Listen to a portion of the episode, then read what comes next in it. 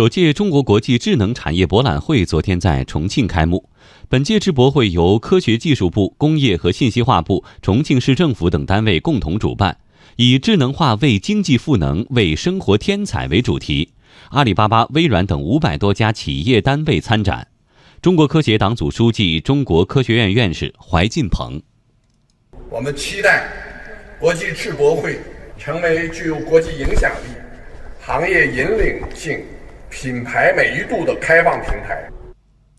黑科技创新产品征集与发布是本届智博会的系列活动之一。自从今年七月十八号启动以来，一共收到一千零八十二项黑科技产品申报。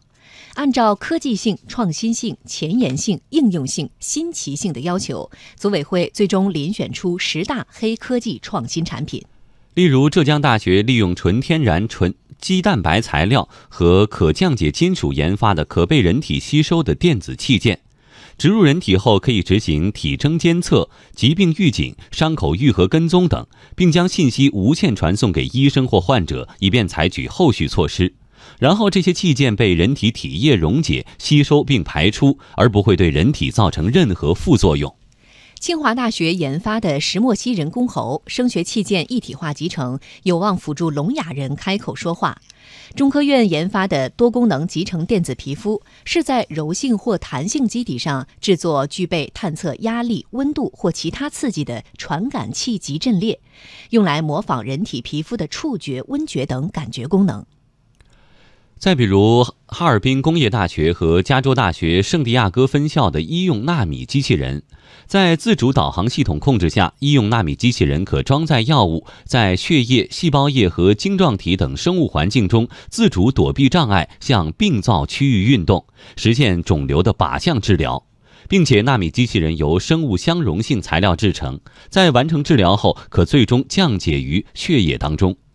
一些知名的公司也带来了他们的产品，比如阿里云的 ET 工业大脑、腾讯的癌症早筛 AI、科大讯飞的讯飞翻译机2.0。目前，重庆已经集聚了三百多家大数据智能化企业，预计今年智能产业规模可达四千五百亿元。已经有两百多家企业实施智能化改造。重庆市委书记陈敏尔说：“重庆将会形成智能产业集群。”我们致力于做大智能产业，打造以大数据、人工智能、集成电路、软件服务等为重点的智能产业集群，推动电子、汽车、装备制造等工业企业智能化的改造，新旧动能加快转换，助推经济发展质量变革、效率变革、动力变革。